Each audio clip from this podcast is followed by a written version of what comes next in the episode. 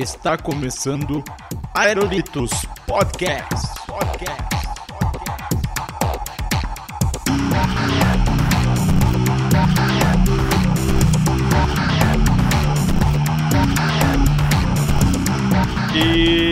Salve, salve, meus amigos! Estamos começando mais um Aerolitos Podcast. Sim! E hoje, meus amigos, vamos falar de um tema aqui muito bacana que é o Haiti, né? Vamos falar aqui desse país, vamos falar um pouco desse país e vamos falar da incursão brasileira no Haiti né? O que, que o Brasil foi fazer lá no Haiti. E para falar sobre esse tema bacana aqui, tem ele que já tá sempre aqui tradicionalmente no Aerolitos, o senhor Felipe Dickman. E aí, galera? Gravando mais uma vez com o senhor Aerolitos, zumbis haitianos. E temos aqui o nosso professor de história favorito, o senhor Rafael Jacaúna. Opa, é sempre um prazer estar aqui. Gente, o Haiti não fica na África. Boa, boa. Apesar de já ter tido incursão de força de paz na África, mas vamos lá. E ele que já participou de outros programas aqui com a gente pela segunda vez, senhor Igor Guedes. Apesar de segundo, torço pro Botafogo e não pro Vasco. E juntamente com a gente aqui, o cara que esteve lá no Haiti, o cara que foi mandado para lá, que vai contar aqui umas histórias bacanas pra gente, nosso amigo Bruno Costa. Mandado não, fui voluntário, tá?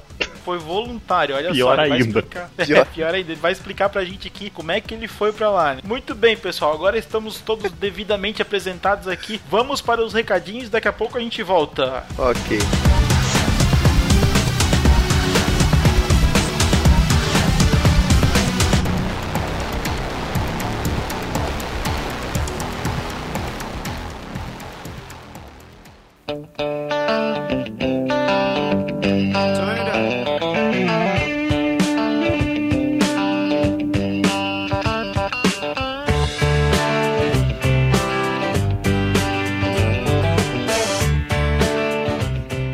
Acesse o Aerolitos nas redes sociais. Curta nossa página no Facebook e fique por dentro das novidades do Aerolitos nos lançamentos dos podcasts, matérias e muito mais. Siga a gente no Twitter e interaja diretamente conosco no perfil Aerolitos Underline. Conheça também o nosso canal do YouTube, que é Aerolitos Podcast. E por fim, e não menos importante, mande seu e-mail com sugestões, críticas, elogios ou que tiver vontade de falar para contato@aerolitos.com.br. E é sempre bom lembrar, galera, ouvir o podcast, deixe o seu comentário aí no post, que ele é muito importante para nós. É isso aí, aproveitem agora o podcast. Valeu, galera.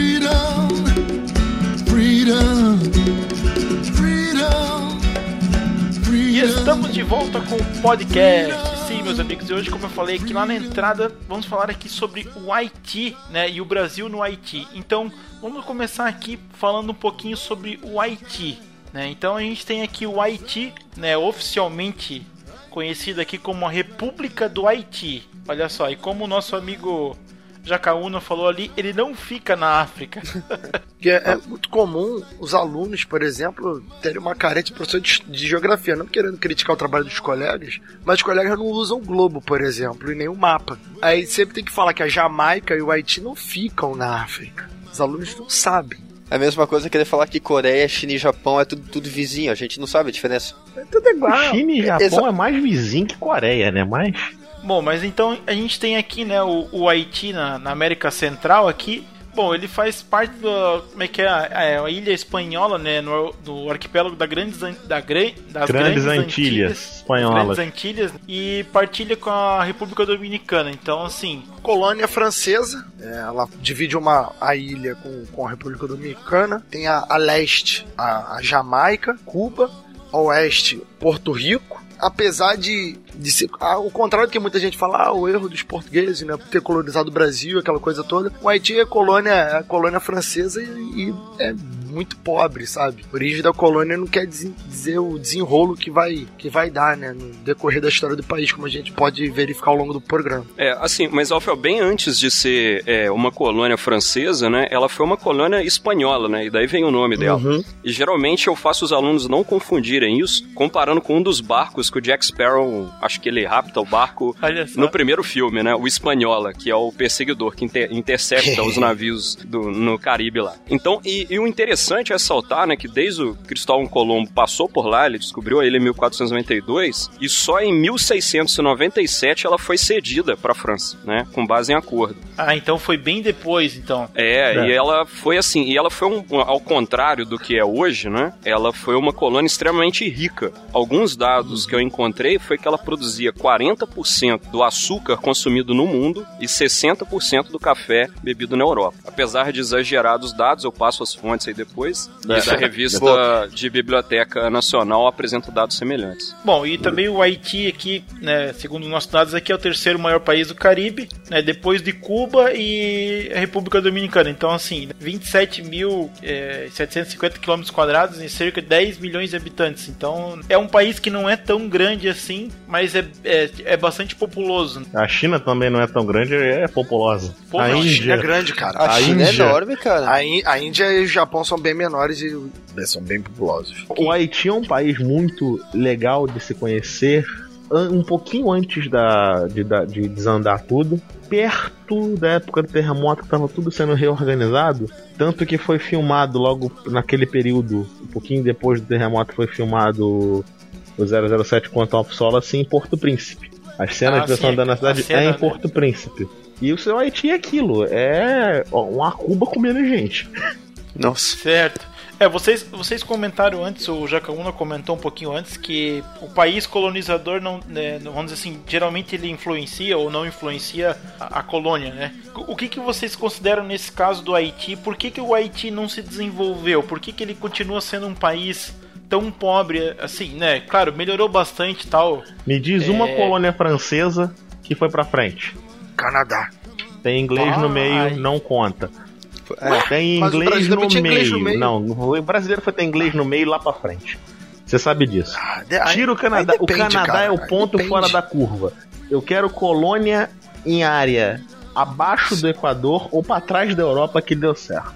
Vou melhorar. Aí já começou a 100% especificar francesa. bem. Já com- Hã? Aí já começou a especificar. É, eu quero uma, colo- uma colônia que tenha dado certo. Mas Não. aí que tá, mas aí que tá o lance. O meu caro pode concordar, pelo menos eu acho que vai, que nenhuma, primeiro, colônia 100% de um país só não era tão comum. E quando, e quando tem, é, nenhuma delas foi pra frente. Assim, aí tu vai falar Estados Unidos. As 13 colônias, o que os Faliram. Estados Unidos hoje, aí que tá, o que os Estados Unidos hoje não é nem de perto o que, que eram as 13 colônias. Maior parte do território americano era francesa, não era ocupada, mas era francesa. Uma parte era da Espanha, uma parte pequena era da Espanha, é, que eles vão vender e tal. Então, é, as colônias, elas sempre têm, têm uma mescla de vários países, né? Elas não são puramente de, de uma única parte. Aí tu vai ter países espanhóis, né? O México, mais para América Central, que vai meio que sozinho, com uma mistura dos ingleses ali na política. Agora, sozinho, sozinho, Nenhuma. realmente não, não tem nenhum que, que vai se destacar. Eu acho, na minha opinião, que o Haiti, o problema não foi o fato de ser francês ou não. Foi mais ou menos o fato que vai acontecer com a, com a África depois da colonização africana. Que quando os franceses vão sair do Haiti, eles vão sair de uma forma tão abrupta que eles, Eles vão deixar o povo lá dentro se matando. Ele vai deixar o povo lá dentro se matando, literalmente, que nem acontece nos países africanos. Eles saem do, do local e deixam o, a- as elites locais divididas politicamente e essas elites vão estar se chocando o É, tempo inteiro aos pra, professores. pra, pra ver. Beleza, aos dois professores de história, dos professores de história na mesa e aos demais participantes. Que já devem ter presenciado ou tem casos disso no mundo corporativo. Tu tá lá na tua empresa feliz, tranquilo, satisfeito, um belo dia, a empresa quebra. Tu tá trabalhando, a empresa fecha. É um Deus nos acuda, porque você não sabe se vai ter dinheiro, ninguém vai receber, o que, que vão fazer. É mais ou menos uma, é, é, da- mantidas as devidas proporções é o que aconteceu com essas colônias. O colonizador pegou o que queria, foi embora e largou a bagunça, sem nenhuma estrutura, basicamente. A África ficou assim durante o que, uns 200 anos? Mas por que? Você acha que os franceses tinham que voltar lá pra ser exterminados pelos haitianos? Não, não é voltar pra ser exterminado, mas já que você tá Porque saindo, foi isso que foi feito. Não, não tô É. saindo. Eles foram exterminados. Ah, eles exterminaram a população branca da ilha inteira. E, aliás, o medo no século XIX no Brasil e qualquer outro país que tinha mão de obra escrava, de maioria absoluta, como era no caso do Haiti, era o medo, da, o medo da haitinização, ou seja, uma revolução em massa da população escrava que exterminou toda a população branca da ilha. Mas justamente por isso, pela, se acontecesse isso aqui no Brasil, digamos que é, Dom Pedro fosse embora, levasse os militares e deixasse os comerciantes brancos aqui meio aí. Ia acontecer a mesma coisa. É, Não, não, não, não. Aí nós já estamos falando coisas diferentes. Olha só, o Dom Pedro fosse embora. Então, parte do princípio que a gente é um país independente e ele está retirando a parte administrativa central do país independente e levando embora. Como aconteceu com Sim. Portugal. E Portugal se manteve muito bem. Lá houve a retirada Não, mas- da produção, de- da, produção é, da administração local. Agora lá é uma uma- colônia, uma colônia se tornando independente. É Uhum. muito diferente de o país ter a sua parte administrativa retirada. É uma colônia com uma revolução de cunho racial que está exterminando Uhum. toda uma população branca para se autoproclamar independente. Aliás, é um mérito que, aliás, a gente nem pode retirar deles, que é o segundo país independente das Américas, na onda aí da Revolução Francesa e da independência americana. Sim, claro. Mas o, o que eu tô ressaltando é justamente o quê? Que ao, quando os franceses tiram a parte administrativa, é, Mas, cara, se eles foram exterminados, como é que eles tiram? Eles foram exterminados você só, da ilha. você só é exterminado se você não tem a força militar. Os franceses, quando eles saem da ilha, como eu disse, eles deixam no país é, a- aquela elite branca, aquela galera ali, os comerciantes, os produtores, e não tem força de coesão nenhuma, porque você só mantém uma população presa, sob controle, ainda mais numa população tão. tá a ponto de explodir Revoltada, né? é Revoltosa. tão revoltada se você tiver uma força de coesão. É isso que eu tava falando sobre o Brasil, fazer uma mal comparação. Se o Dom Pedro tivesse ido embora e tivesse levado toda a força de coesão política com ele dos brancos, os brancos que ficaram aqui provavelmente seriam exterminados. Cara, entendeu? não, mas isso Mas não- aqui ficou, aqui com ele ficou uma, uma elite que segurou essa galera. Não, É que não, o discordo controle. totalmente, cara. Aliás, Ok. é, é, se a população negra do Brasil quisesse realmente ter feito uma revolução, ela teria tomado o poder em diversas partes do Brasil. É óbvio que o Brasil, como não é uma ilhota, ele iria se fragmentar em várias porções. Mas você pode ter certeza que Bahia seria uma, uma nação também negra, né? Aliás, a revolta dos malês em 1835, essa era a intenção da galera, era fazer igualzinho é, aconteceu no Haiti, exterminar a população branca, é, a elite ia ser os negros e reescravizar índios e mulatos, né? E por que não aconteceu? E por que não aconteceu? Não, por passividade, por denúncia, né, cara, por outro, vários outros fatores, mas a Em população resumo- negra, a população negra no Brasil, ela só não conseguiu por essas razões, passividade, desor- desorganização. A gente não pode raciocinar o negro também como um militante político, ele Sim. não é. Um escravo, não quando pode- ele se tornava independente, A gente não pode primeira usar a coisa que ele pensava de hoje em 1500, né? então, a, a- a primeira coisa Sim. que um escravo pensava era em comprar um escravo para si próprio. O cara já é um ex-escravo, ele se raciocina como branco. Eu, por exemplo, fiz uma pesquisa em Ouro Preto no qual o cara, quando ele é escravo, ele é classificado como negro. Aí no- na evolução dele para militar de tropa paga, ele já é taxado como mulato, ou seja, começa a branquear o cara. E quando ele se filia uma irmandade, ele se filia uma irmandade de brancos, ou seja, deram um status de branco pelo cara pelo grau de riqueza dele. Então você vê que não há uma unidade racial. O que aconteceu no Haiti foi um fator inédito. A gente não pode. Que vocês compararem o que aconteceu na África com o Haiti, não houve revolução negra do, do- da africana que expulsou todos os brancos de lá. Aliás, foi um fenômeno muito recente né, na África e foi uma coisa assim pautada muito mais por Organizações Unidas. O que aconteceu no Haiti foi um feito inédito, foi uma população extremamente minoritária, branca, que foi exterminada. Eles não abandonaram, pois foram, foram exterminados. E os negros que tomaram o poder não conseguiram se auto-organizar. É óbvio que teve alguns fatores políticos envolvidos, mas Além do eles tiveram insucesso. Como é que é? Além do cagaço de ser, de ser pego, né? Não, desculpa, viajei aqui em outra coisa. Era outro assunto que eu tava falando aqui. Bom, então assim, Desculpa, pra gente resumir, isso. então.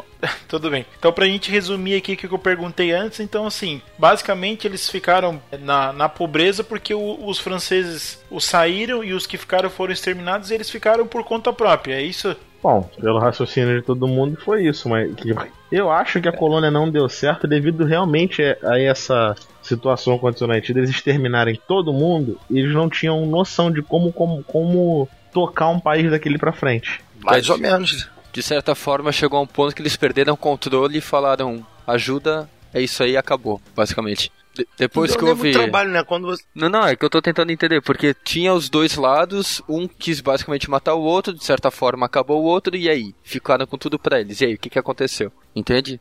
Como é que continuou esse lado todo? É. Aí você tem, tem, tem sérios problemas internacionais, por exemplo. Que eu não tenho certeza se, se isso ocorreram, mas eu acredito que deve ter beirado esse ocorrido, que é o quê? Quando você extermina essa, essa elite, faz a revolução, você tem que achar alguém que reconheça é, o seu novo status. Reconheça os seus novos líderes para poder negociar com você. Tá, e se tu Então, mesmo, mesmo que você tenha uma estrutura agrária, para quem você vai vender? Para quem você vai recorrer? Então você vai ter uma, uma estrutura interna que tem que se reorganizar Isso. e essa estrutura vai depender de vender. E vai vender para onde? Não, é, não, mas como, como o Igor colocou ali antes, né, foi um grande produtor de açúcar, café, então assim, eles, ten- eles foram tentando acertar, né, com o tempo, eles foram tentando melhorar. É claro que também a, a questão do, do, do clima ali também não, não ajudou muito, né, questão de terremoto e coisa que a gente vai chegar aí mais recentemente aí a situação deles. Mas, Por- ô Léo, posso só fazer um, um adendo pequenininho pra gente Claro, encerrar claro. essa parte histórica é, Claro, por legalzinho? favor. Você vê o seguinte, então, que ele é um, é um ah, o que a gente não pode perder de vista aqui é que é uma revolução de cunho racial. Então, ou seja, os negros eles querem realmente limar e exterminar qualquer outra raça ali presente e serem os primeiros a abolir a escravidão, que não tinha acontecido nem nos Estados Unidos em 1776, quando eles declaram a independência, né? Continua sendo um país escravista. Aí o que, que acontece? A escravidão é abolida e automaticamente ela é restituída por Napoleão, cara. Olha só. A revolução que está pregando na Europa liberdade, igualdade e fraternidade tem como chefe último, né? Após a fase do terror ali, o próprio Napoleão que restitui a escravidão na ilha. E eles votam que eles chamam de um governador vitalício, mas o cara na verdade se tornou um rei, né? O rei da ilha, o Toussaint Louverture, né? Esse cara, ele virou uma espécie de governador, depois passou pro Dessalines, né, que continuou governando a ilha. E o mais interessante é, eles realmente foram grandes exportadores de açúcar e de café, que como vocês sabem, também foi a base de sustentação de riqueza do nosso país. O que eles não esperavam, cara, e, e é uma dificuldade que Argentina, Chile, Brasil, Estados Unidos, Canadá, qualquer ex-colônia teve que lidar. Todo o país da América, porque nós conseguimos a independência no século XVIII e XIX. A África e a Ásia foi mais século XX, os países que ainda permaneceram. Todos os países da América que se tornaram independentes, cara, tiveram que pagar indenizações. pra, né? O Brasil colônias, né? é para as metrópoles. Metrópoles. pras metrópoles. Isso. Então, a, a- o valor estimado para a independência do Haiti ser reconhecida, cara, foi em 90 milhões de francos. Que isso, na época, era um absurdo. Eles não tinham condição de pagar, né? Mas é um valor, por exemplo, que o próprio país, o Brasil também teve. Os Estados Unidos foi muito mais esperto porque ele fez uma guerra contra a maior potência do mundo, mas aliado à França. A França sempre apoiou a independência americana porque era um inimigo histórico da Inglaterra. O Haiti ele não fez esse jogo, ele fez uma revolução escravagista, encheu de medo o mundo inteiro, porque os Estados Unidos ficou com, com receio daquilo. Poxa, imagina se os nossos escravos aqui do sul, do, do sul do, do- do- das 13 colônias resolvem fazer o mesmo. E se os escravos do Brasil resolvem fazer o mesmo? Eles tomam de assalto, porque os negros eram a maioria da população da- da- de boa parte das cidades brasileiras, né? Aqui em Minas eu dou dados para vocês que a população negra chegava a 90%, 86%. Então, ou seja, o que aconteceu no Haiti podia acontecer em qualquer lugar do Brasil com grande tranquilidade. É claro que isso aí acabou assim, como a gente não tinha acesso a tanta informação, acabou, eu acredito que eles acabaram abafando um pouco, né, Pra não sair daquilo ali. É, aí eles sofreram depois um boicote comercial, né? Mais ou menos o que Cuba sofre hoje. Mas faltou a, a revolução, que, que focou muito o fim da escravidão, o racismo, né, exterminar os brancos, faltou tecer o mínimo de laços é, econômicos, comerciais, de parcerias, porque obviamente existiria gente interessada em comprar esse açúcar e, e esse café, né? Mas Sim, eles mas- não cuidaram dessa parte. Você vai entender o que eu vou falar agora. Quem é que vai querer comprar café onde você não tem. onde ninguém tem coragem de pisar, com medo de ser exterminado? Você não precisa pisar, né? É. Os, os, os, os, os portugueses, por exemplo, venderam escravos para o mundo inteiro, construindo apenas feitorias no litoral da África. Os africanos mesmos traziam ali, existiram é, feitorias que foram destruídas, exterminadas, mas simplesmente comercializa e leva embora, né? Do próprio litoral, você nem precisa desembarcar, você contrata um comerciante, um representante comercial. No século XVIII já tinha isso, né? Você não, não precisava negro, estar né, lá. Contrata um negro pra fazer o trabalho. Exato, né? Sim, isso que ia acontecer. Só que no caso do Haiti é o que eu tava, o que eu tava falando anteriormente. Se você não tem o reconhecimento, você não tem o quem negociar, os próprios países com medo daquilo ali crescer, imagina, né? É, Eu gosto muito de fazer analogias, mesmo que não sejam muito adequadas. Mas é como se fosse analogia de Cuba. Cuba não negocia com ninguém boa parte da- da- das coisas porque ninguém quer que aquilo cresça. Ninguém queria que ganhasse corpo. Então você vai apoiar o comércio de um país que fez uma revolução de, que os outros países não viam bem. Pra quê? Pra ele ficar com dinheiro, ganhar algum poder e isso começar a fazer fama? Não. Você vai deixar eles lá, deixa, deixa a galera aí, né? E eles têm que abaixar a bola, têm que aprender a negociar. É meio que, que um castigo dos outros países. Não é o medo necessariamente de pisar lá. É mais justamente não querer dar poder pra aquela galera, entendeu? Então, Rafael, mas aí é mais uma coisa que a gente não pode, tem que tomar cuidado com as comparações, porque Cuba, quando ele, ele obviamente, instaura um regime que estava fazendo medo no mundo ocidental, mas ele já tinha uma parceria natural que era quem? A China comunista e a União Soviética, e que manteve Uhum. a ilha durante um bom tempo. Quando cai a, a União Soviética, boa parte da América Latina e o mundo como um todo, à exceção dos Estados Unidos, já tá, já estabelece relações comerciais com Cuba. O Brasil tem relações comerciais hoje com Cuba naturais, né, como qualquer outro país. Então acho que faltou tato à revolução, uma certa inocência, né, de achar que simplesmente exterminando os brancos, nós vamos exterminar todo o mal que nos oprime. Essa foi a maior inocência deles. Inocência, aliás, que não ca- recaiu sobre outras colônias ali do Caribe e do restante da América.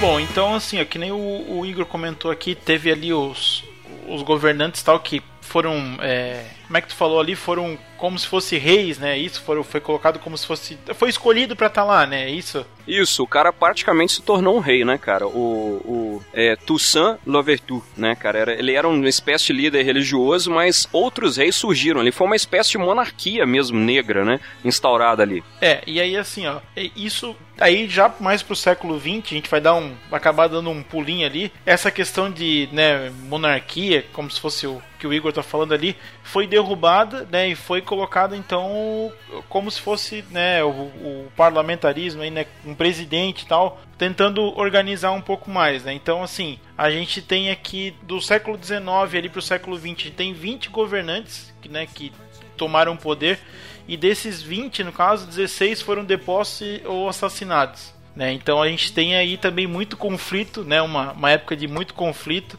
As tropas ali do- dos Estados Unidos tal interviram né? no, no Haiti. Então assim, ainda continuou nessa época né? muito conflito. Então assim, bem, bem complicada a situação. Né? E em 1946, para tentar dar uma organizado, uma coisa, foi eleito o presidente negro, né? Que é o. Deixa eu ver se eu consigo ler o nome dele aqui, ó. Dos, dos Marçais Estimé. Né, que ele ele acabou ele conduziu aí o país por um certo período. Enfim foi um primeiro um presidente negro para tentar né conter um pouco o que estava acontecendo. Então assim né isso para dizer o quê? que sempre foi uma, uma região que teve muito conflito né uma região muito complicada É, cara, eu acho que esse contexto aí a nível mundial é, seria muito medo do- dos norte-americanos de ter bagunça no quintal, né? A América Uhum. Latina sempre foi o grande quintal e eles, obviamente, temendo desde 1917 uma evolução evolução dessa, dessas revoluções comunistas pelo mundo, ele fez questão ali de garantir o seu território e nada melhor para eleger um governo fantoche do que colocar um negro num país de maioria negra quase absoluta, o Durmais Timur, né? Então, acho que sobre isso aí não tem nada a comentar além de um mero fantoche ali à frente e tanto essas Antilhas quanto a América Central são basicamente fornecedores de frutas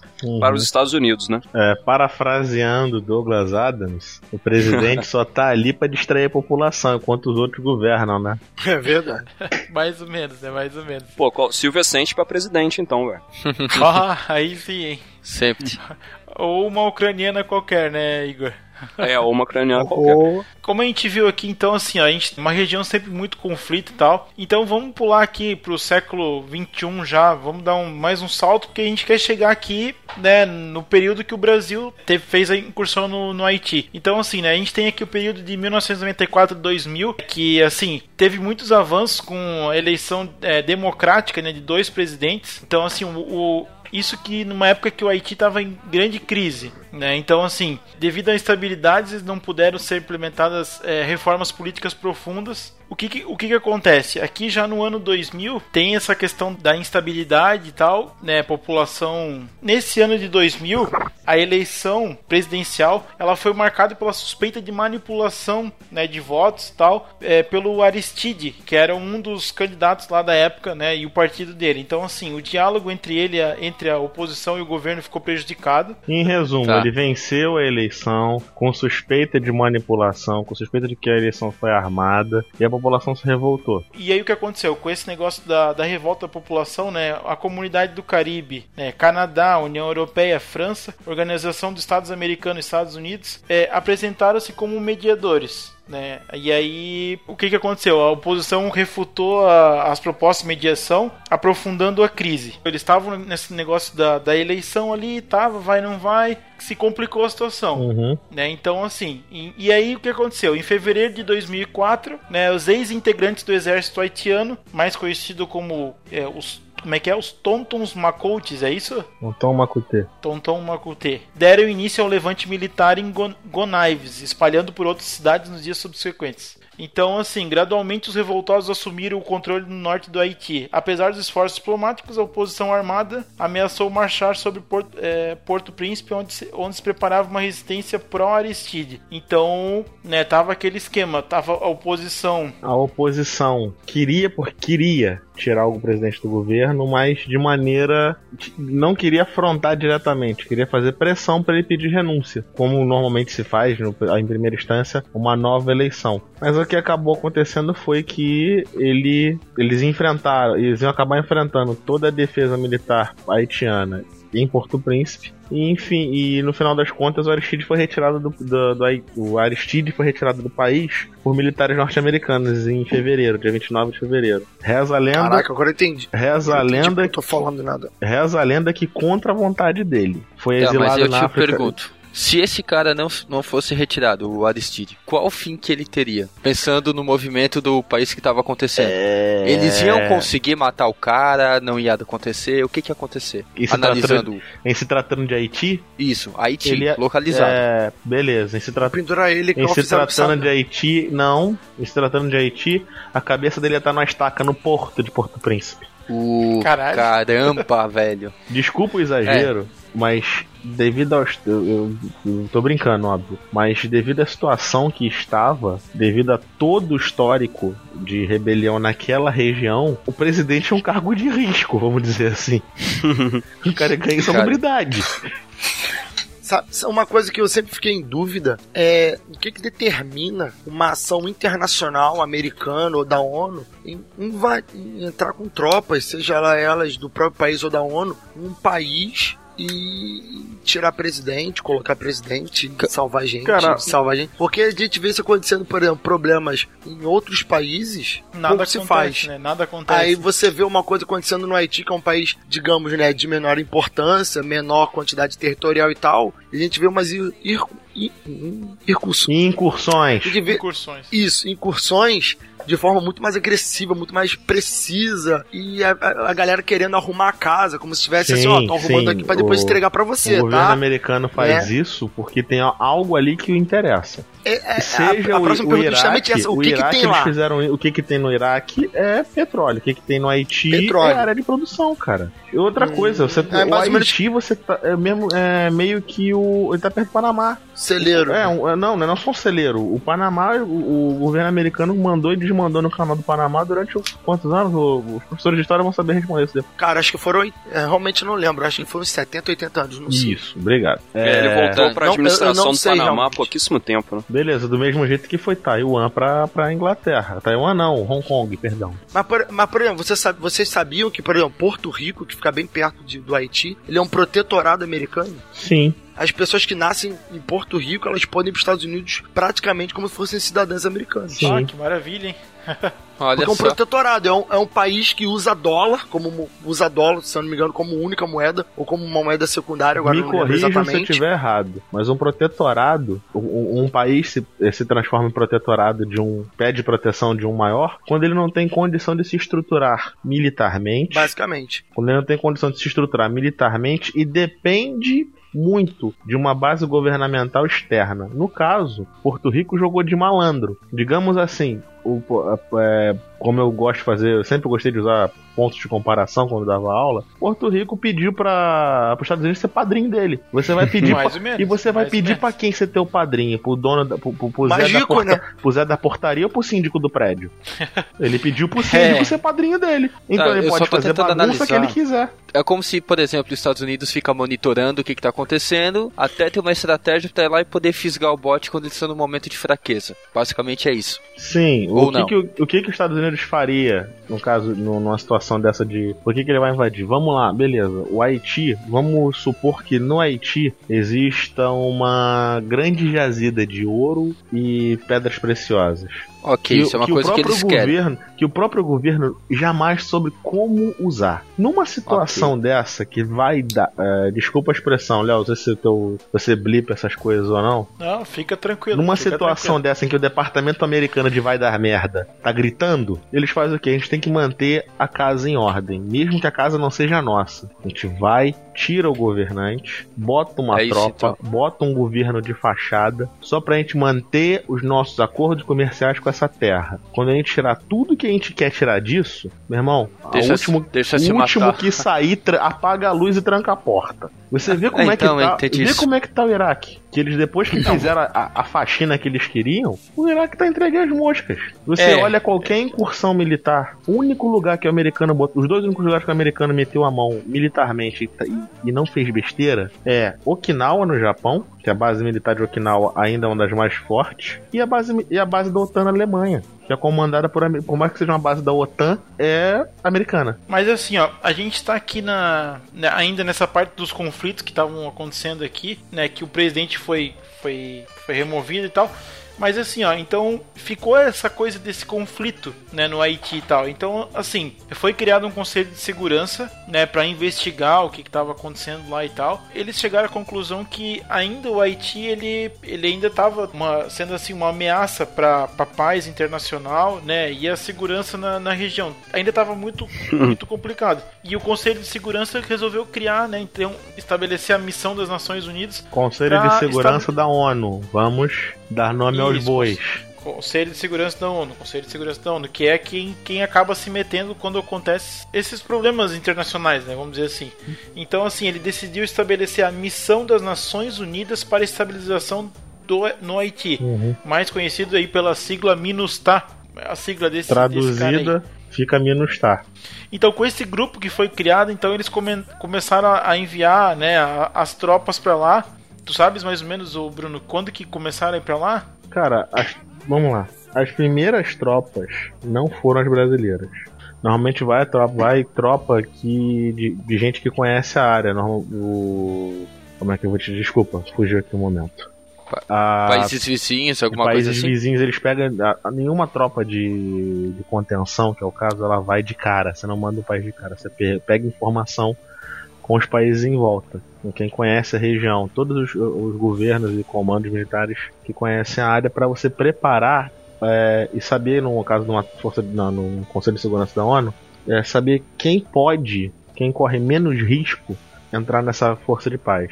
Por exemplo, sabendo que existe uma rixa muito grande do, da população haitiana, dos rebeldes, entre aspas, rebeldes haitianos, com o governo americano, eu não posso mandar uma tropa de Marines pra lá, porque vai ter problema. Então foi designado pelo, pela a junta de comando da MINUSTAR que o Brasil ia comandar a Força de Paz da ONU a partir de 2004. Mas desde 2001, desde quando começou a ter essa rebelião no Haiti, que o Ministério da Defesa já estava planejando e preparando a equipe para isso. Tanto. Olha só, Hum. é, ô, ô, Bruno, não sei se tu pode também Hum. elucidar sobre isso, Hum. mas eu li uma notícia há um- algum tempo que essa força de paz do Brasil ela deveria durar coisa de dois a quatro anos, se eu não me engano. Hum. Procede? Sim. E já tá, e já tá 10, né? E tu já viu obra no Brasil com acabar no prazo? É, porque, porque a crítica da entrevista era justamente essa, né? O gasto que o exército fica lá e tal, Não é, é, tanto. essa tropa da ONU é custeada pelo Brasil, né? Sim, Então mas o aí que tempo tá. que fica lá a mais, nossa tropa, mais a nossa tropa é custeada pela gente. Do mesmo Uhum. jeito que a tropa de outros países é custeada por outro, pelas suas próprias fontes. Sim. Mas é sempre, mas... é sempre assim, vamos dizer assim, há sempre uma divisão da despesa. Nem todo mundo arca sozinho com a sua própria despesa. Digamos que um país um pouco mais abastado que tenha um contingente menor, ele supre certas coisas que um lado está faltando. Por exemplo, a tropa brasileira tem o, o contingente o contingente humano muito grande, mas está deficitária de transporte. O canadense tem transporte e não tem contingente para tanto veículo. Como é tudo da ONU, em teoria, como é uma força de paz da ONU não tem bandeira, a única identificação dos veículos é o grande UN, UN na lateral, você começa a distribuir as tropas e cada um divide a despesa. Mas o caso do Haiti, o Brasil está lá esse tempo todo por uma questão política e não de despesa. Como é de conhecimento de muita gente, o Brasil sempre quis uma cadeira fixa no Conselho de Segurança da ONU, não o banquinho que ele está sentado hoje em dia. É não uma sempre- vaga temporária, né? Você É, quer é, um lugar é. permanente. é, A vaga tempo, ele quer a cadeira do chefe, não o banquinho que botaram pra ele lá pra assistir a reunião. Ele quer uma cadeira fixa, uma cadeira permanente no Conselho de Segurança. E a única maneira de algum país de terceiro mundo conseguir isso é nas missões de paz, é mostrando o serviço. Ah, E certo. enquanto o Haiti não tiver plena condição de se estabelecer, vai ter tropa de seis em seis meses. Seis em seis meses não, porque eu fiquei um ano. Mas vai ter tropa de seis em seis meses fazendo rodízio. Seja brasileiro, seja chileno, seja canadense. E assim, é, não sei o que que vocês pensam, mas na minha opinião, é, independente do gasto, eu acho que isso é um, é um positivo para as Forças Armadas brasileiras, Sim. né? Que, que tem alguma utilidade, vai ter um treinamento, Posso vai ter falar um, uma coisa? não é um treinamento entre aspas, né? Vai ter uma utilização, vai ter uma experiência em campo. Nós cinco, né? vamos- vai ter eu toda quero fazer um comentário. Nós cinco aqui nessa, nessa gravação somos, o- o- eu não sei, mas eu sou Reserva. brasileiro, nascido no Brasil, com família brasileira, assim, estendi a pesquisa de descendência é, índio com italiano.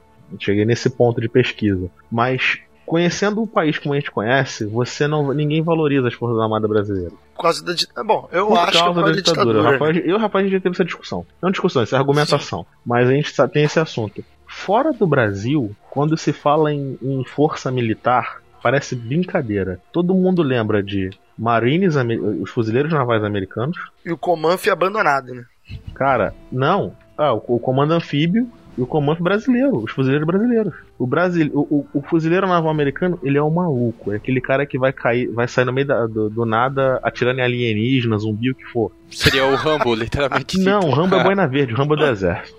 Ah, que merda. Ok. É. é Marine é o mas boi de piranha, né? O que vai o na Marine, frente. O Marine, o fuzileiro naval, ele é, é treinado pra tudo. Seja Seal. o, a equipe SEAL é o topo do treinamento. Vamos lá, você tem um fuzileiro normal, o cara que vai pegar em fuzil e fazer incursão, andar, ou, ou como em situações de, de, de conflito ou época de greve de polícia em algumas cidades acontece, eles botam o fuzileiro na rua. Ele tem um, um treinamento quase que pra guerra. Quase não, é um treinamento pra guerra. Então ele vai patrulhar, ele sabe andar em, em trecho urbano, guerrilha urbana, essas coisas todas. O SEAL que vocês falaram, ele é o, o soldado de elite. Ele é mergulhador, paraquedista, especialista em bomba, é, luta corpo a corpo, sniper e tem que saber pilotar qualquer coisa com ou sem rodas. Ele tem um treinamento muito top, muito foda. Então são os caras que são conhecidos mais pelo cinema, o, é o, o soldado americano. O brasileiro tá nessa luta desde a Segunda Guerra Mundial. Pracinha que foi pra Itália e teve que aprender a, a se virar no inverno europeu, acostumado com frio de 35 graus no Rio de Janeiro. É. Aliás, se você assiste o, o- o- o documentários que fizeram sobre a Força Aérea Brasileira na Segunda Guerra, velho, você vê, é um bando de capial, cara. Sim, Os caras, você- quando você, quando você falou dos jipes aí, eu até assustei, que ele ficou contando Ué, assim. se você assiste o história de- documentário, Vai, se você assiste o documentário, você ri muito, que ele fala assim: É, eles mandaram a gente pra lá, mas a gente não tinha equipamento. Aí a gente viu o jipe lá, tava com a Isso. bandeirinha americana, né? A gente Era guardava a brasileira no bolso, tirava a do americano, botava a brasileira e saía dirigindo pra lá. Não, e aí, olha, eu segundo conheci, eles, eu conheci eles, um cidadão, eles- eu conheci um Pode cidadão que eu tive um prazer na vida, um grande orgulho de conhecer um senhor que ele foi o primeiro PQD brasileiro, o primeiro paraquedista brasileiro. O Esporte Poxa. Espetacular fez reportagem que na história dele ele foi treinado pelos americanos para ser paraquedista, foi o primeiro da um, o único não americano da 101 a se formar, da primeira pelotão paraquedista. Era um general de três estrelas paraquedista. Eu conheci ele quando eu fui fazer o treinamento aqui em Marechal Hermes, na antiga base de paraquedismo do, do, Bra- do Exército. E ele falava, você chegar, o pessoal chegava lá, não era pegar a bandeirinha não, sabe o que eles faziam? Eles entravam, eles tinham muito contato com, com, com as tropas americanas e sabiam onde tinham os paióis de, de mantimento, munição, comida, o que for. O Jeep era verde. A identificação era só uma estrela pintada no capô, branca. Que, que eles faziam? Pegavam uma lata de tinta num paiol e, e de tinta verde e uma tinta branca. O Jeep não tinha ignição, não tinha chave específica. Qualquer coisa que você colocasse ali, ele pegava, ele ligava. O pessoal entrava no Jeep- o brasileiro entrava no Jeep, jogava a tinta verde em cima da estrela americana e levava pra base brasileira. A tinta secava, o nego pintava com o símbolo do Brasil e vambora. O Tá. Jeep é brasileiro agora. Ô, ô Bruno, mas. é, é, cara, a história brasileira da Segunda Guerra Mundial, ela realmente foi muito man baby, né? Os caras não tinham tal. Mas assim, teve uma importância, cara. Teve uma importância. O Brasil teve. te- Ali na Itália teve uma, teve uma importância até elevada. Claro, pelo número de soldados que o, Bra- que o Brasil mandou. É, qualquer outro país poderia suprir e talvez fazer o mesmo trabalho, com um pouco mais de baixas, ou talvez um pouco menos, enfim mas os soldados brasileiros que foram, eles tiveram uma importância é, significativa para aquela população ali. Mas é aquilo, né? Tudo que é sobre exército no Brasil é colocado a 15 potência do, do esquecimento, se possível, né? Pouquíssimas coisas passam, pouquíssimos documentários são feitos, pouquíssimos filmes são, são realizados, e quando são realizados é um a cada milhão de anos, né? Infelizmente, é, a Mas, lembrança é assim. Mas então a gente vai chegar no, no ponto aqui que a gente tava, né, Uhum. esperando pra chegar aqui, que é na, na incursão brasileira mesmo, que nem o Bruno já tava Mas vamos lá, eu comentando tava aqui. falando. Então assim, Bruno, Hum, é, tu foi é, tu falou que tu foi voluntário pra ir pra lá. Como é, que, como é que foi esse negócio do voluntário? Tu chegou lá, tu, tu já, tu já tinha acabado o serviço militar? Não, não, tava na Como é que foi? Eu tava como é que foi esse negócio? ainda. O que acontece? Certo. Tu tava servindo. Tava.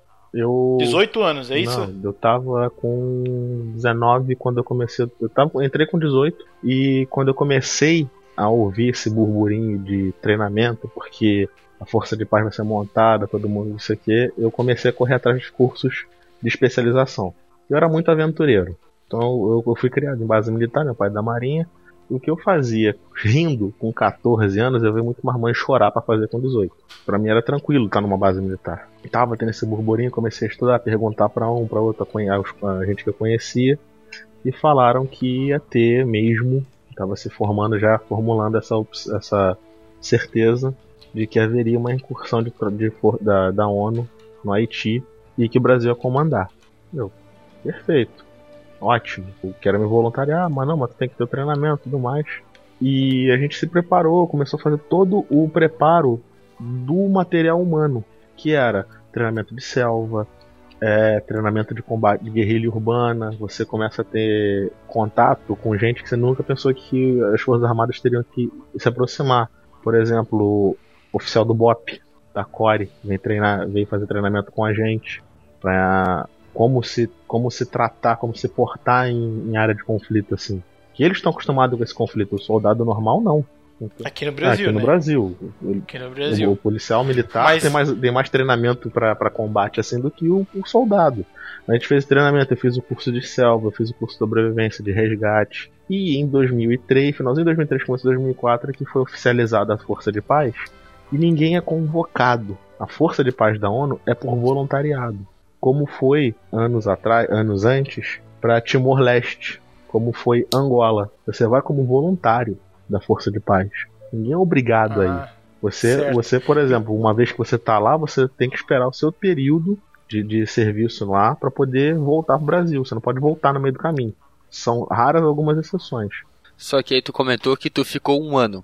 E tu Sim. falou que o período era de seis meses. Tu ficou É. porque tu quis ou o que que deu ali? Eu fiquei lá porque me foi pedido devido ao meu treinamento e como eu já tinha mais conhecimento, as tropas que chegavam, eles faziam isso. De cada batalhão que ia, é, eles selecionavam um grupo, perguntavam se desse grupo, se alguém poderia, tinha, teria algum problema de ficar mais um período. Óbvio que ia ter um- uma gratificação pra gente poder preparar a turma que tá chegando. Certo. É, isso, isso que eu ia perguntar. Vocês foram a primeira equipe aí pra lá? Sim, eu fui o primeiro time. Tu foi os, os primeiros peão brasileiros que foram pro lado do e tava no primeiro- meio. primeiro- não, não time. fala peão, cara. Porra, o cara. Tá querendo Não, não, eu tô. Filho, com o treinamento que eu tenho, eu acerto você daqui do Rio. Fala, fala cobaia, peão não, pô. Tá certo. Fala milico, safado. Continuo isso, Cabeça continua. raspada, velho. Vocês vão cruzar comigo na rua, vocês vão tomar tanta porrada de bico de coturno que vocês vão ver só. Ih, mas liga não, o Bruno é todo remendado, o maluco mais já, já sofreu o acidente que eu conheço, então. E tô vivo, Cara, né, que Rafael? Se o Andando. Bruno me Que bom, visse né? na rua, velho. Bom, vamos cara, lá. eu tenho. Tá, e- Não, E esquece. quais, quais eram, quais eram as, prim- as principais missões que vocês tinham que fazer lá? Assim, ah, vocês Basicamente, chegaram, a gente. tem que fazer o que e tal? Que nem tu falou ali de questão do transporte. Vamos lá. A Que gente, tem que tomar todo cuidado. né? Basicamente, eles ficam negando comida pros haitianos toda hora. Esse não, não cara posso vai te dar apanhar. minha barra. o cara Caralho. vai apanhar. Não, mas, ô Não é, não posso te dar minha barra. Você É. tem. Agora eu vou Peraí, falar, peraí, vou falar o que eu peraí, vivi. Vai, fala aí. Peraí, Bruno, peraí. Não, beleza, pode Peraí, falar, Bruno. tranquilo. Fala, fala, Igor, fala. É, é porque eu queria só fazer umas considerações antes, que você vai explorar mais essa parte agora do dia a dia dele lá, né? Uhum. Sim, sim. É porque ele fez uma observação interessante, cara, porque a proximidade do canal do Panamá da do Haiti pode não parecer muita, que é de 1.400 quilômetros. Só que isso a nível de mar e de instabilidade política na região poderia causar um estrago enorme, tal e qual a Somália cria do, na costa leste ali da África, né, para os navios comerciantes Pirataria, é, né? principalmente de pirataria, né? Você ter um país instável, de gente faminta e sem um governo central é extremamente complicado ali para eles. Aí as pessoas inocentemente podem questionar: ah, mas o canal do Panamá não tá mais sob administração americana. Mas os Estados Unidos têm um interesse direto no bom funcionamento dessa região, né? Eu até Ah, Mas eles alugam a maior parte dos navios que passam lá é, americano, claro que eles têm um interesse total. Pois é,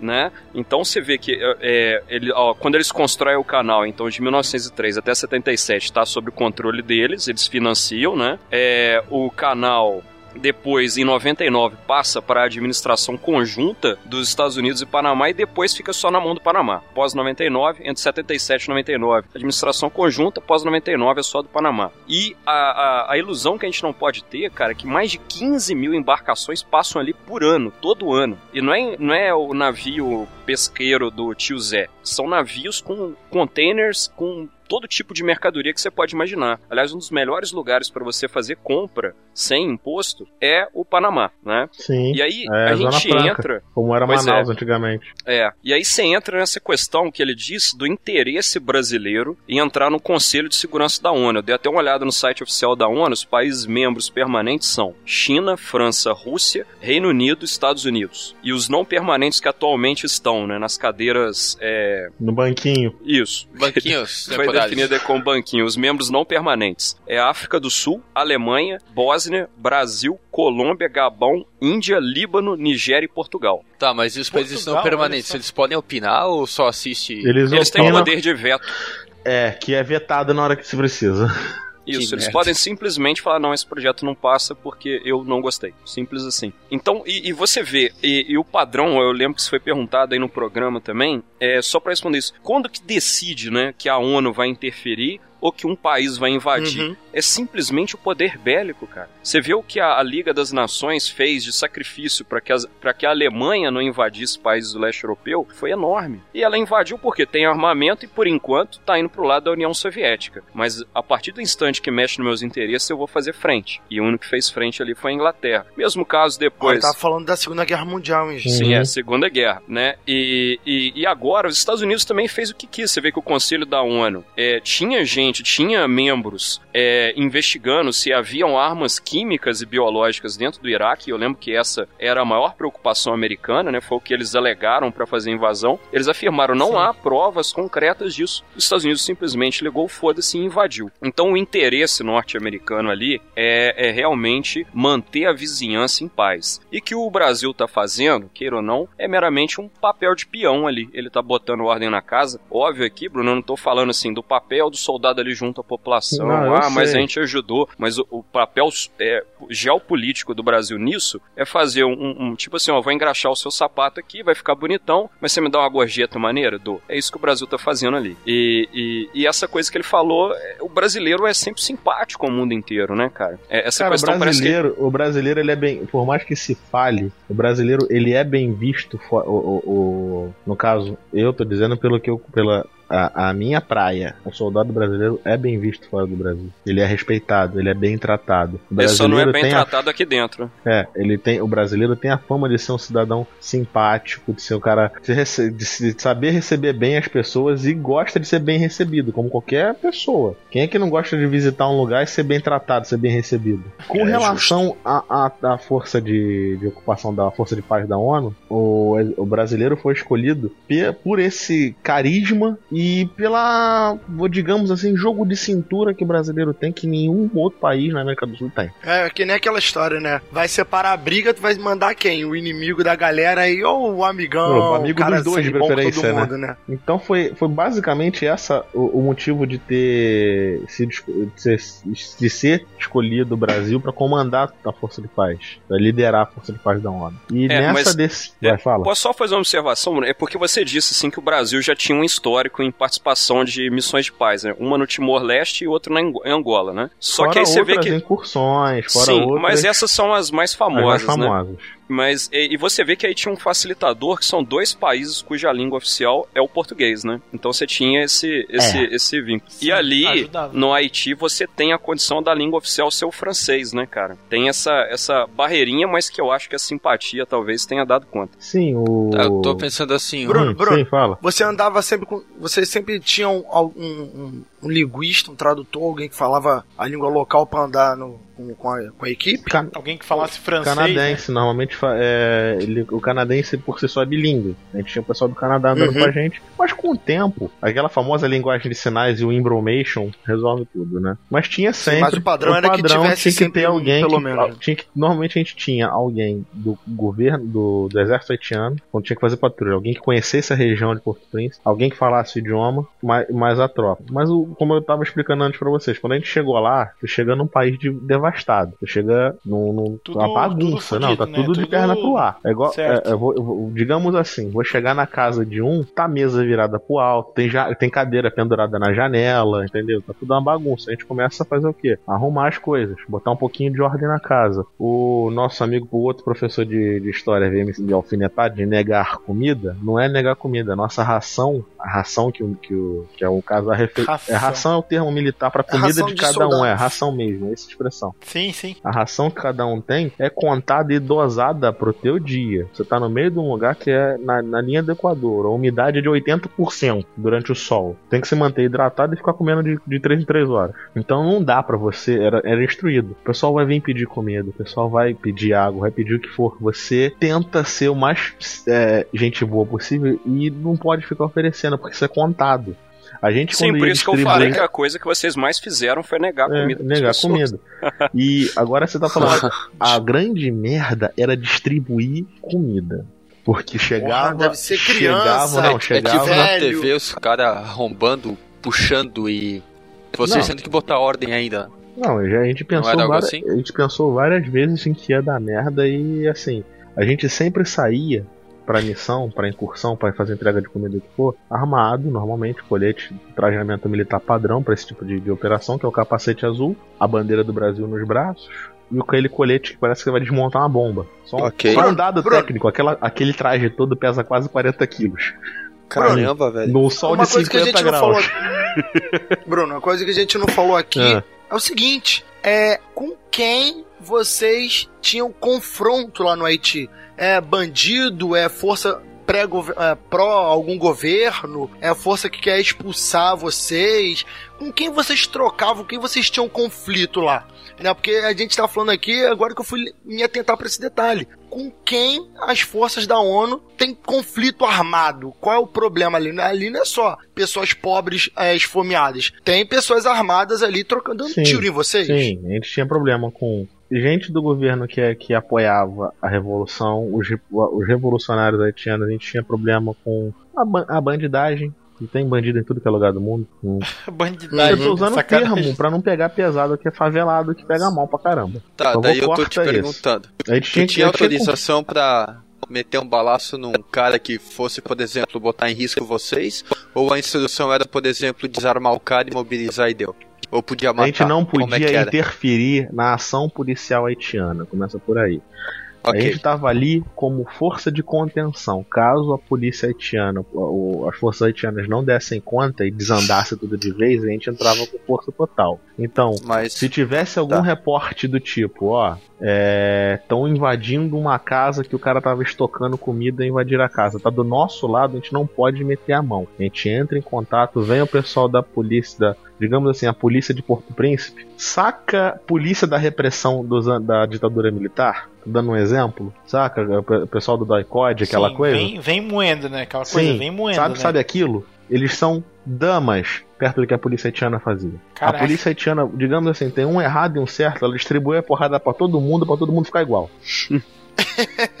Tá certo. Nesse ponto. Mas ah, o que o, fi, o que, o, que o o confronto que a gente saber... tinha era com todo mundo Caiu. e com ninguém. Não, não, não, tô aqui, tô aqui. O confronto que a gente tinha era com todo mundo, porque você não sabia aonde estava. Você não tinha nenhum inimigo declarado vestido, trajado, e você não tinha confronto com ninguém. Ô Bruno, o que eu queria te perguntar aqui, eu queria ser mais específico aqui em relação à, à pergunta ali que o Felipe te fez, tu tá, tá cheio de dedo pra responder. Eu quero saber se tu atirou em alguém. Como é que Não é? atirei ninguém e levei três tecos. Por isso que o Rafael me sacaneia, que eu sou. que eu já tô rodado, mas destruído. A gente não tinha um inimigo É aí- declarado, a gente tinha que se proteger sempre. De todo de lado. todo de lado. todo lado, né? até mesmo de do pessoal ligado ao governo haitiano, a gente tinha que se defender. E a gente não sabia em, o que, em que situação ia, ia acontecer um problema. Por exemplo, eu já passei numa, numa tarde que a gente foi fazer entrega de comida, entrega de mantimento. Vinham três, três réus, que é aquele caminhão padrão do exército. Quem viu o Rambo 1 é aquele caminhão que o Rambo invade. Tá, esse, esse é o dia que tu tá falando, o dia que tu levou Não. o tiro, é isso? Calma, o dia, calma, vou tá, contar, dia, vou tá. contar, vou chegar nesse ponto. O dia a gente foi levar mantimento, Tá. tava no réu, eram três réus, então aquele caminhão com mantimento. E o caminhão tá cheio de comida, então não, quase não tem soldado. Tem dois da- na, na porta de trás, um dirigindo e o, e o nosso GPS, nosso guia. E vinham duas urutus, dois blindados, pra fazer a contenção pra, com, com tropa. A gente tentava, em vão, organizar uma fila para liberar a comida. Só podia abrir o cam- um caminhão de cada vez para liberar a comida. Cara, imagina uma final de campeonato e só você tem ingresso para vender. Que loucura, cara. Sim, Só você tem ingresso pra vender. ficava aquele montoeira de gente, você via criança de 5, 6, 10 anos de idade sendo prensada entre os adultos. Você não podia fazer nada. Se você descer para meter a mão na criança, deu, vai dar rebelião, vai dar guerra. E gente, e gente agredindo, Todo mundo gritando, é, todo mundo gritando, um gritando. idioma qualquer que tu não entende não nada. entende né? nada, e gente se batendo, se pegando, aí vinha a polícia haitiana baixar a porrada em Deus e mundo, tentando botar ordem na casa, e a polícia haitiana assim, você começava a distribuir a- a- a- as cestas de mantimento, que eram os pacotes. E ela também vinha distribuindo. Ela vem distribuindo porrada. É, bem nesse nível. Aí você começa a distribuir as cestas de mantimento, as coisas que a gente via de errado, por exemplo. Você dá entrega, tá vendo aquela senhorinha ali com, com a criança no colo, você vai rodando de bonzinho e entrega pra ela. Aí quando você vira as costas pra pegar a outra cesta, tem um cara batendo na velha, batendo na criança pegar a cesta dela e esticando a mão pra você dar a cesta pra ele. É, aí é foda, né, e cara? fora gente que tentou invadir o caminhão, aí a gente teve que apelar pra, pra contenção. Empurra, tira do caminhão. Gente que vai um pouco mais agressivo vem em cima do soldado e ganhou coronhada. Você tem que mo- mo- mostrar ali que não vai virar bagunça. Você tem que começar a e começa a fazer entrega de comida. Quando esvaziou o caminhão, o primeiro caminhão, eu falei assim, fudeu. Porque quando eu olhei pra. assim, eu tava perto do caminhão, eu olhei pra perto do caminhão, tava aquele galerão. Quando você olha pro horizonte, você só vê cabeça no horizonte. Eu falei, eu acho que não tem comida pra todo mundo. Eu acho, né? Eu acho, não Aí eu pensei, certeza. Eu não, acho. eu, isso foi a primeira vez que eu fiz. Já tinha a galera que já tinha feito essa. eu- a gente ficava. Nem todo mundo fazia tudo o tempo todo. Então eu Certo. fiquei muito tempo. Fiquei do- dos primeiros, da minha primeira incursão, primeiros seis meses, eu fiquei dois meses só na base, só rodando em volta da base, fazendo o que a gente chama de perímetro de segurança, que é olhar prédio pra ver se não tem é, guarita de sniper, se não tem por onde que a gente pode criar a rota de fuga para caso precise sair, entendeu? Pra, pra resgatar alguém. Então a gente ficava só esses dois meses só montando o cenário e nossa proteção. E quando eu fui ver, os caras, não, Bruno. Quando acabar esses três caminhões, acabou por hoje. Só amanhã, se vier comida. Aí eu falei, isso vai realmente dar merda. Porque a hora que acabar isso aqui, os caras vão vir em cima. Eles, Bruno, não se preocupe, eles não vêm em cima. Eles não são loucos de mexer com a gente. Não vem, não vem porque acabou, né? Não, eles, e eles falam assim, eles não são loucos de mexer na única mão. Eu, uma parada que o cara me falou que me mexeu muito. Eles não são loucos de mexer na única. de morder a única mão que tá tentando alimentar eles. Bah, essa frase. É Isso pesado. quem me falou foi um sargento que o cara é era um velha guarda do exército. Apanhou pra cara na ditadura e resolveu. Apanhou ele pra cara na ditadura e resolveu entrar pro exército. Eu falei, porra, que, que virada Faz na sentido, vida. hein? Que virada na vida, mas tudo bem. Ele falou, eles não vão morder a única mão que tá alimentando eles. A nossa maior preocupação não é a população. Quem tá ali no meio se fingindo de, de ficar coitadinho. Você vê, com o tempo você vai ver que tem gente que tá aqui que tá realmente passando fome e tem gente que tá dando a, tá aproveitando da situação pra se dar bem. A gente, como eu falei pra vocês, o cara bateu na velhinha, bateu na criança e pegou a cesta de comida dela. Porque Caraca. ele pega aquilo e vai trocar, sei lá, por droga, por alguma outra coisa, por alguma vantagem com alguém lá dentro da comunidade dele. E esses dias foram passando. Porra, como eu falei, até comentei aqui no comecinho, antes da gente começar a gravar aqui, porra, eu passei uma semana sem dormir com, com a cara de criança, com fome estampada na minha cabeça. Como é que é? Tu ficou Uma tipo, semana, com, aquela, porque, com a imagem na cara, cabeça, é eu isso? venho... A gente não tem esse tipo, não é um choque muito grande. Por mais que a gente tenha aqui no Brasil gente com fome, gente desnutrida e mal alimentada e tudo mais, você não chega a ver isso. Eu descobri uma parada.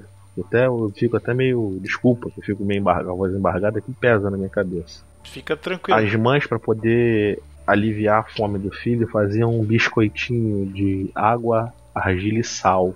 ah, as sim, isso crianças eu na comer. televisão. Brother, na televisão é muito bonitinho de ver, mas de cara, É, na- eu vi aquela criança, a criança, gritando de fome na minha frente. E eu cheguei pro, pro um sargento e falei, brother, eu vou voltar pra base. Não vou aguentar ficar aqui não. Ele, por quê? Ele, Bruno, não adianta. Você vai ver isso todo dia. Você vai ver isso toda hora. Você vai ver isso a cada minuto que você tiver aqui, isso vai acontecer. Eu sei o que você quer fazer. Você vai na base, vai pegar um pão, alguma coisa e vai dar pra ela. Isso vai alimentar ela um dia, uma tarde. No dia seguinte, ela vai pegar esse pão vai trocar por alguma outra coisa. Não é ser frio, mas você também não pode, vai querer resolver os problemas do mundo inteiro com um pedaço de pão. Eu não quero que você seja um cara, não sai daqui um cara com um coração de pedra. Isso, o que você tá sentindo prova que você é humano, prova que você tá vivo. Mas você não vai conseguir resolver isso tudo da noite pro dia. E eu fiquei, É. fiquei mal pra caralho uma semana até botar a cabeça em ordem. Até entender que eu podia, assim, a gente vai estar ali pra ajudar, mas eu não vou conseguir ajudar só um. Eu tenho que ajudar todo mundo. é, E não, é- A, a mensagem é, é pesada, né? cara? A É, é mensagem foda. é pesada. Você não tá. Eu, eu, eu falando assim, brincando, eu hoje eu entendi o que, que aquela molecada na década de 60 sentiu, a molecada americana sentiu quando foi pro Vietnã. Olha que eu não passei pelos conflitos, eu tô falando assim, o peso do ambiente, entendeu? Aquele lugar que não é da tua realidade, eu tava completamente fora da minha realidade. Não, com certeza, mas tá. É, tu falou desse episódio aí da, da comida, então, tu foi lá, distribuiu e falou que ia dar merda e tal. Mas tu comentou então do episódio que tu levou três tiros. Como é que foi Três- essa, essa história aí? Essa Foi, foi, todo, foi todos no mesmo dia? tudo Como é que foi? na mesma hora, com intervalo Foi na de mesma hora. milésimos de segundo, obviamente. A certo, gente- foi, foi três direto. Sim, foi três porradas que eu não esperava, ninguém estava preparado pra isso, não ia acontecer, assim, não tinha acontecido quase nada. Ah, uma troca de tiro num lugar que atiraram, o caminhão tava, o blindado tava passando na rua, alguém atirou. O pessoal olhou assim, Certo. atirou pro alto e viu gente correndo. Não teve conflito direto. Na véspera desse dia, uma tropa, um grupo de. eram quatro canadenses, eram dois canadenses. Era uma misturada que faziam lá normalmente. Então tinha canadense, dois, eram dois canadenses, dois haitianos e três, se não me engano, chilenos. Pegaram um blindado para fazer a rota e foram atacados.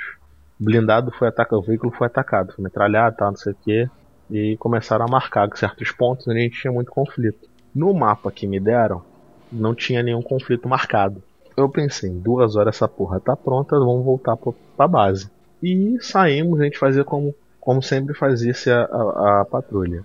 Aquele, no, no Urutu, no veículo blindado, você vai com a parte de cima aberta, vai um em cima, com um fuzil, olhando em volta. Vão os dois, vai o motorista, o, no piloto, nosso GPS, nosso guia, e vão dois na parte de trás, para contenção, só observando. Tu foi na parte de Eu cima? fui na parte de trás. Na parte de trás. E tamo na contenção e tudo mais, e de repente você escuta alguém assim gritando. É, entra todo mundo, fecha as portas, entra. Aí passou uma galera, assim, uns 7, 8 crianças correndo. E tinham atrás desses 7, 8, os três garotos mais velhos armados. De. com a 47 de pistola. Caramba, garotos, cara. Garoto, assim, moleque. E foi. 15 anos, sei lá, 10, 12. enfim. na- assim, pré-adolescente pra adolescente. Isso é uma imagem meio bizarra de se imaginar, mas só que. É. É isso Ah, mesmo, no Léo. Rio, no Rio era- você vê muito. Eu ta- a gente andava assim, só que com essa. O da, o, essa foto que o Léo mandou aí, o da direita, da esquerda é a frente, da direita é a parte de trás. A gente andava com essa parte de trás aberta. Ficava um aqui Certo. atrás ou dois às vezes. Nessa incursão, passou essa molecada correndo, o cara freou, quando viu os outros armados, fecha tudo. E nisso de fechar tudo, a gente não podia ficar ali parado, porque, sei lá, vai que alguém arrumou uma granada e resolve jogar. O Jogar veículo é dentro, blindado, o veículo é blindado, mas vai danificar. A gente vai ficar ilhado ali. Nessa hora, ele resolveu sair de ré, retornar pra não, não enfrentar, não confrontar ninguém. Então a gente só ia marcar no mapa pra depois alguma outra equipe se arriscar. Nessa correria, a gente abriu o jeep pra ver o que estava acontecendo. Eu lá fui pra parte de trás, olhei, não tinha ninguém e fiquei na late... levantei pra olhar por de trás pra frente. Foi nessa hora que eu levei três tiros nas costas. Caramba. Sim, Tá, tu levou três tiros. E qual que era o calibre? pistola. O colete segurou tudo, graças a Deus. Ah, então. Que Tá, bom, mas, cara. eh, Menos mal, hein? Tu, o colete pegou e tu não. não tu teve ali algum machucado por causa disso? Apaguei. Alguma lesão por causa disso? Ah, tu apagou? Uhum. Porque um pegou perto aqui na parte do alto das costas e os outros dois mais pra baixo. Quando bateu, eu apaguei. Mas só por causa da pancada, não atravessou não, nada. Ficou roxo, ficou dolorido, né? Pá, mas é uma loucura, né, cara? Tu tá ali e daqui a pouco, né, parece qualquer um ali.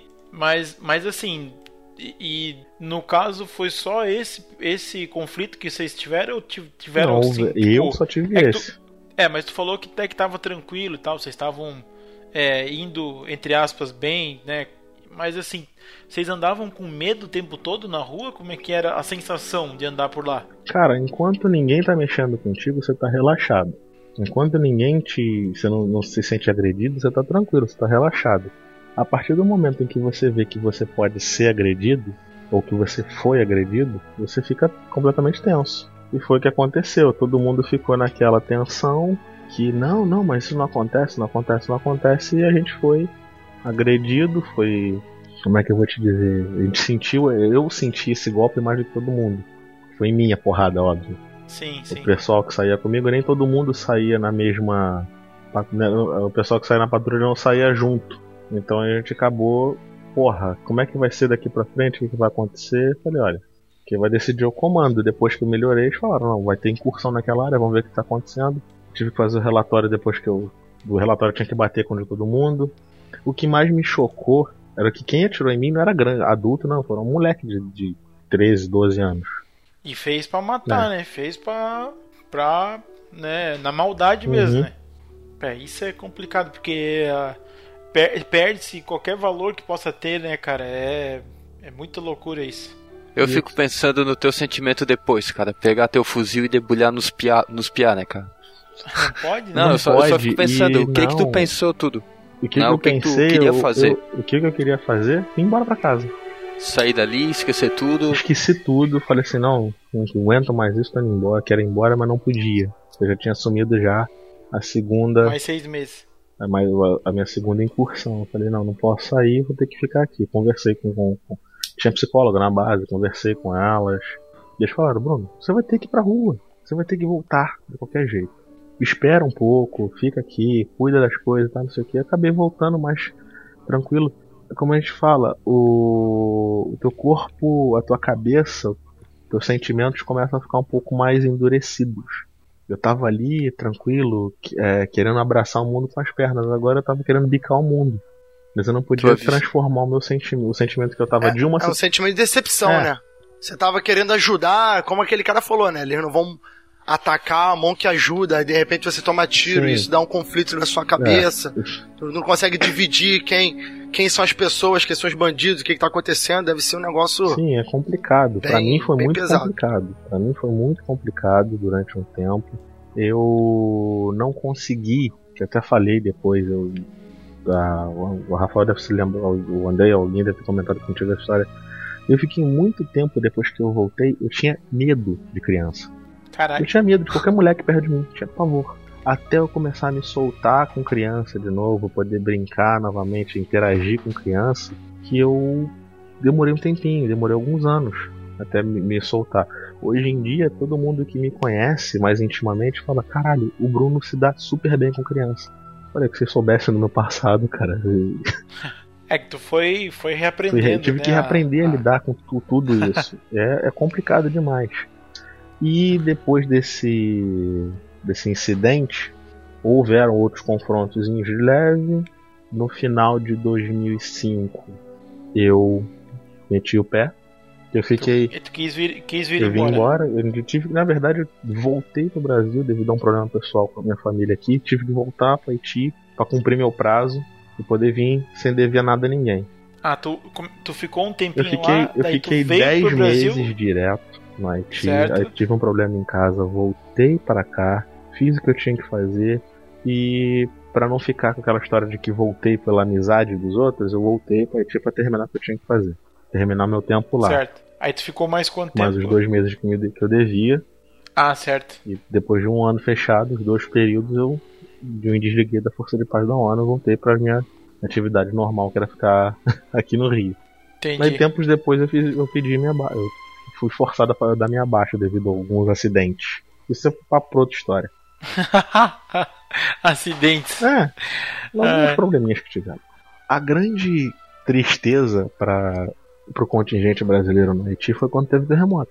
Eu perdi amigos que morreram no terremoto, perdi conhecido, entendeu? Não tem, infelizmente você não tem o que Foi, foi muito grave, né? Foi.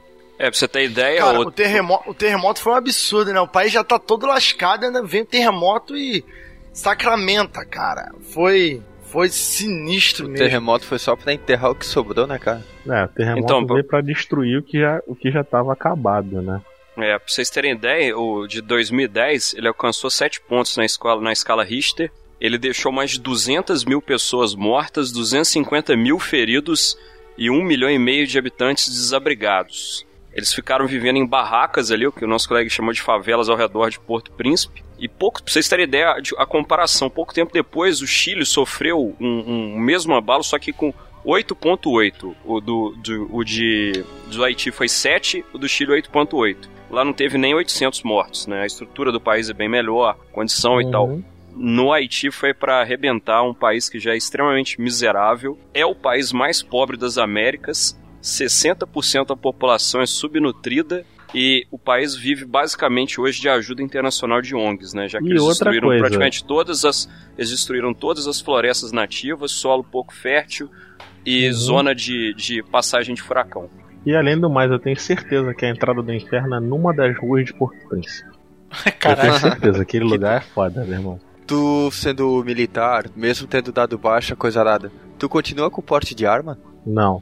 Porte eu tive durante um tempo, depois eu tive assim que você sai, você devolve, né? Mas- que, na verdade, você não devolve, você é como um documento. O porte de arma é um documento. Assim que você sai, eles cancelam aquele documento. Certo. É que eu pensei assim, pelo fato do teu histórico, tu não poderia ter uma permissão, sei lá, Não. por conta do risco, exposição, alguma coisa? Não, não tem risco, não trabalho mais com essa área. E não tenho o- a preocupação de me envolver mais com isso. O, o Não vai, não vai vir um bandido lá do Haiti e se vingar dele. graças a Deus, né? Se bem que tem cheiro pra caralho no Brasil hoje em dia, tem que tomar cuidado. Tá vindo, tá vindo bastante. Lembra tá vindo de mim? Você me negou comida! Nossa, Lembra de precisa você? falar com essa voz de panqueira favelada? Menininha da comunidade, de piriguete mas- da comunidade, mas. Rafael. Não precisa se entregar tanto assim, não. Continua trancadinho no seu armário, continua.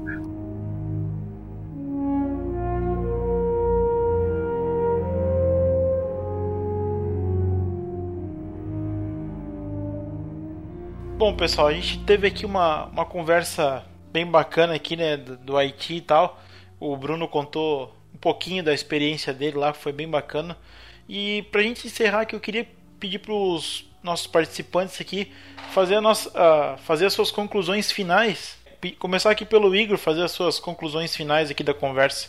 Bom, eu concluo que o Brasil é um peão no jogo, no tabuleiro norte-americano. Servil, obediente, tá mantendo suas tropas lá há muito tempo, talvez conquiste seu lugar é, permanente na ONU ou não. E eu acredito, Léo, que o ponto mais importante, talvez, da nossa pauta seja o voodoo haitiano, porque o holocausto zumbi vai começar a partir do Haiti, você pode ter certeza. Come- Pô, mas começar a partir do Haiti é tranquilo de parar, pô.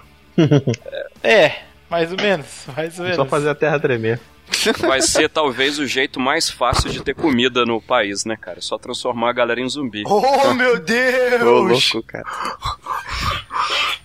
Esse comentário foi excelente. É, cara, mas o processo de zumbimificação, cara, que realmente existe lá com os pós mágicos que eles tinham, tiram de peixe, né, cara, do baiacu, é Uhum. sinistro, cara. É realmente uma coisa do mal. É isso. É, a, a lenda, a lenda Isso é uma do, é uma das paradas que- original é de lá, né? É. É. de lá, né, do Haiti, né? Então, é muito muito interessante. Né, o termo voodoo foi de lá. Mas- eu acho que é exatamente isso que o colega de vocês militar aí não pôde abordar, né? Já que o exército proíbe falar do- da invasão zumbi. Não, não, não. Corta. É, foi proíbe. Proíbe, corta, corta. Corta, não fala de zumbi não, que dá problema. A pergunta não era você atirou em alguém, a pergunta era você matou algum zumbi, cara? Teve algum headshot no assim, zumbi? assim, teve uma parada meio estranha que a gente largou o dedo em quatro caras, os caras continuavam andando pra cima da gente, então isso deixou todo mundo assustado. Caralho. Entendeu? A gente abriu fogo em cima do cara, o cara babando, falando "Ah, miolos. A gente não sabia o que fazer. É, tá certo. Aí o headshot derrubou o cara ou teve que É, cortar a eu cabeça? a- Eu, o que acho que fez? que ele. O headshot, um que tomou um headshot não se mexeu mais. Ah, mas vai lá, Rafael, suas considerações finais aí. Cara, o, o Haiti, como eu falei lá no começo, fica na, no continente americano, não fica na África. E sério, se você for doar pra pessoas pobres, doem pra quem precisa, não doe pro Criança Esperança. Pronto, começou o papinho Tá, de mas política. como é que eu, se eu quiser fazer uma, quiser fazer uma doação pro Haiti, tá dizendo é isso? É, procura onde, como doar. Deve, deve claro que tem lo- lugares pra doar pro Haiti, sempre tem. Doar todo mundo recebe. Colocar no Google Tipo, lá, ele acha. o Bruno, o Bruno deve receber doação para o Haiti. Uhum. Em dinheiro e iPhone. Tá aceitando doação em dinheiro e iPhone. E, e para terminar então, Bruno, faça as suas conclusões aí, se quiser deixar uma mensagem pro pessoal que tá ouvindo assim, uma coisa, talvez um- uma curiosidade que tu tenha visto lá, alguma coisa que seja, assim, mais, mais um- uma para compartilhar com o pessoal aí. Cara, não tem. Eu, eu juro pra vocês, lá não tem nada que você diga assim de, de agradável hoje em dia. Deve estar bem melhor. Deve estar mais estruturado, mas o que, eu, o que eu digo a você assim, se alguém quiser conhecer mais alguma coisa, dê uma pesquisada, dê uma lida. Se quiser, como tem muito hoje em dia, gente de formado, em- eh, formado estudando medicina, vai pro Médicos Sem Fronteiras e pede pra ir pra lá, quem quiser ajudar, entendeu? Você procura uma órgão de, de auxílio, o próprio site da, da ONU mesmo, até Da ONU. né? Esses dias eu tava vendo que tava tendo vaga para vaga de trabalho no, no- no- corpo de operação da ONU para para pessoal que quer ir para fora do Brasil para ajudar e tudo mais. Tem muita vaga, É, tem muita vaga é. pra ajudar. Você pode se informar por lá se quiser alguma coisa. É a dica que eu posso dar pra vocês no momento. Certo, certo. É, não, é bem, bem complicado. Mas, então, pessoal, a gente tentou fazer aqui uma, uma conversa, né, sobre o Haiti e tal. É, esperamos que vocês tenham gostado. Daqui a 15 dias tem episódio novo, porque agora o Aerolitos não vai parar mais. Vai, recomeçou agora, vai, vai tocar direto. né? A gente vai tentar manter a regularidade. E se você gostou desse episódio, deixa um comentário aí embaixo. Se você não gostou, também deixa um comentário. Uhum. E a gente vai tentar sempre estar melhorando. Bom, pessoal, é isso aí. Valeu, um abraço. Valeu, valeu. Alisson.